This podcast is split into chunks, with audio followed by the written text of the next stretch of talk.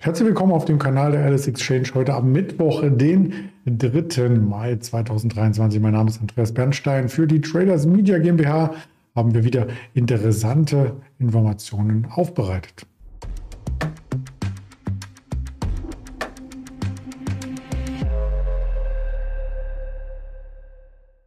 Das Ganze heute als Marktblick strukturiert. Morgen haben wir wieder ein Interview mit dem Ingmar Königshofen, dann am Donnerstag und das Ganze natürlich hier auch im Vorfeld mit in der Agenda und dem Risikohinweis. Denn wir sprechen hier keine Handelsempfehlung aus, keine Anlageberatung, sondern nur eine Auswertung der objektiven Datenlage wird hier stattfinden und natürlich auch eine persönliche Note von mir mit reinkommen. Aber das ist nun einmal bei Formaten, die nicht von der künstlichen Intelligenz erstellt werden. Ganz normal. Wir beginnen mit dem Blick auf den DAX von gestern. Es war der volatilste Tag seit mehr als vier Wochen. Im April gab es den Tag mit den stärksten Schwankungen am letzten Handelstag. 228 Punkte beim DAX zwischen Hoch und Tief.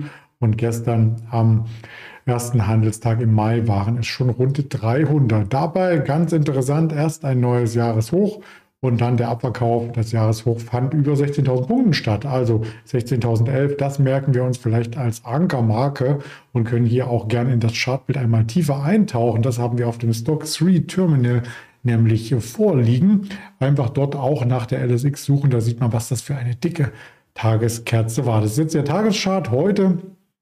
Sieht das Ganze schon ein bisschen anders aus, ein bisschen grün. Das möchte ich nicht vorwegnehmen. Solange wir aber über dieser Zone von 15.650 Punkten liegen. Und da sind wir jetzt auf der Unterseite schon mehrfach in die Nähe zumindest gekommen, ähm, ist das Chartbild rein technisch als bullish zu interpretieren und ein weiterer Anstieg äh, durchaus äh, denkbar. Auch das Sentiment ist weiterhin positiv. Das haben wir hier dargestellt mit dem LSX.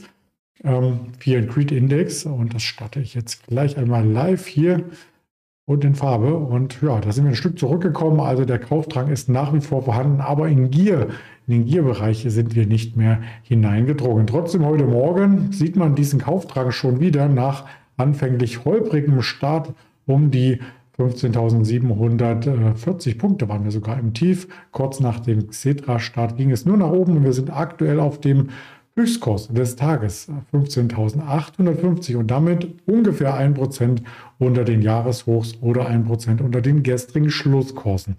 Was hat gestern dazu geführt, dass am Abend die Erholung ähm, noch mal ein bisschen äh, stärker forciert wurde, nachdem wir ja tagsüber so schwach waren. Nun äh, die Vorfreude auf Quartalszahlen, denn in den USA gibt es weitere Quartalszahlen. Unter anderem gab es gestern die Daten von AMD oder AMD, Advanced Micro Device. Und die werden ja tatsächlich bei ganz vielen Fintech-Anwendungen in ganz vielen Computern Richtung Gaming, aber auch ähm, bei Google angewendet. Bei der Google Cloud Confidential Computing, beim Datenschutz, braucht man schnell Chips. Ja, da muss in Sekundenschnelle alles recherchiert werden und auch mehrere Daten aus der Datenbank gefiltert, überprüft, äh, zur Verfügung gestellt werden. Trotzdem AMD, die ja ein sehr, sehr starkes äh, letztes Jahr hatten, als sie aus der Corona-Zeit gestärkt hervorgingen. Ich habe mal die Differenz von 2021 zu 2022 mitgebracht. Da gab es tatsächlich in allen Bereichen außer Singapur sehr, sehr starke Wachstumsraten. Und die sind so jetzt nicht haltbar gewesen. Also wir haben einen Umsatzrückgang im ersten Quartal gesehen. Wir haben auch einen Gewinneinbruch gesehen. Und je nachdem, wie man die Zahlen liest, ähm, operativ ähm, hat man hier Probleme, überhaupt äh, die Gewinnzone weiter äh, beschreiten zu können bei AMD. Also nach äh, dem US-Bilanzierungskriterien ist ein Verlust in dreistelliger Millionenhöhe um die 150 Millionen dann eingetreten als Verlust im ersten Quartal 2023. Der Kurs hat auch direkt reagiert. Nachbörslich ging es nach unten, nachdem auch die Erwartungen ein Stück weit zurückgeschraubt wurden, ist die Aktie nachbörslich über 6% gefallen über den Nachthandel hinweg und das äußert sich dann heute auch im Chartbild in Euro. Da liegen wir aktuell bei 75 Euro und sind also noch weit weg von den Jahrestiefs, aber trotzdem aus dem Aufwärtstrend, den es erst gab, herausgefallen. Ja, wenn man sich die Cost-Performance anschaut im laufenden Jahr, ist die AMD-Aktie immer noch ähm, solide im Plus, ja, ab den Tage Jahrestiefs, aber andere Chipwerte wie zum Beispiel eine Nvidia, die hat sich doppelt so gut, doppelt so stark entwickelt. Trotzdem kann man stolz drauf sein im Vergleich zu einer Qualcomm beispielsweise oder zu einer Broadcom, äh, was man hier an Performance erzielt hat und die Analysten sind weiterhin positiv neutral bis positiv gibt es mehrere ähm, entsprechende Äußerungen aus äh, den Investmentbanking-Abteilungen. Allerdings vom letzten Monat, also die aktuellen Quartalszahlen sind hier noch nicht eingearbeitet, die kommen aber auf jeden Fall noch. Bleiben wir in den USA und sehen uns beispielsweise noch eine Uber an, den Fahrdienstleister, der gestern vorbörslich gemeldet wurde, so ist das eher ein starker Wert an der Börse gewesen. Also entgegen dem Marktverhalten, der Dow Jones war gestern im Minus über 1%, der Nasdaq ebenfalls, S&P 500 auch, ähm, hat sich die Uber-Aktie sehr, sehr positiv entwickelt. Also der Fahrdienstleister kann mit positiven Zahlen aufwarten. Ähm, Im ersten Jahresviertel waren die Erlöse bei 8,8 Milliarden und damit 29 Prozent über dem Ergebnis vom Vorjahreszeitraum. Und das überrascht ja doch, weil im Vorjahreszeitraum ähm, hier in der Corona-Pandemie viele die öffentlichen Verkehrsmittel gemieten hatten und sind eben auf Uber und andere Fahrdienstleister zurückgekehrt und ja, trotzdem dabei geblieben. Also, geblieben. also das Angebot hat scheinbar überzeugt. Unterm Strich ähm, war ein Verlust von 157 Millionen Dollar letztes Jahr. Ähm, äh, nee, nein, dieses Jahr, Entschuldigung, letztes Jahr war der Verlust noch höher. Also es ist eine deutliche Verbesserung und bereinigtes Betriebsergebnis vor Zinsensteuern, Abschreibung, das ist sogar um 350 Prozent angestiegen und lag bei 761 Millionen und hat damit die Analystenerwartungen deutlich übertroffen. Die Aktie reagiert heute stark im Plus. Also das von gestern Abend wird heute hier quasi mit eingefügt. Und man sieht hier schon, das ist ein Jahreshoch.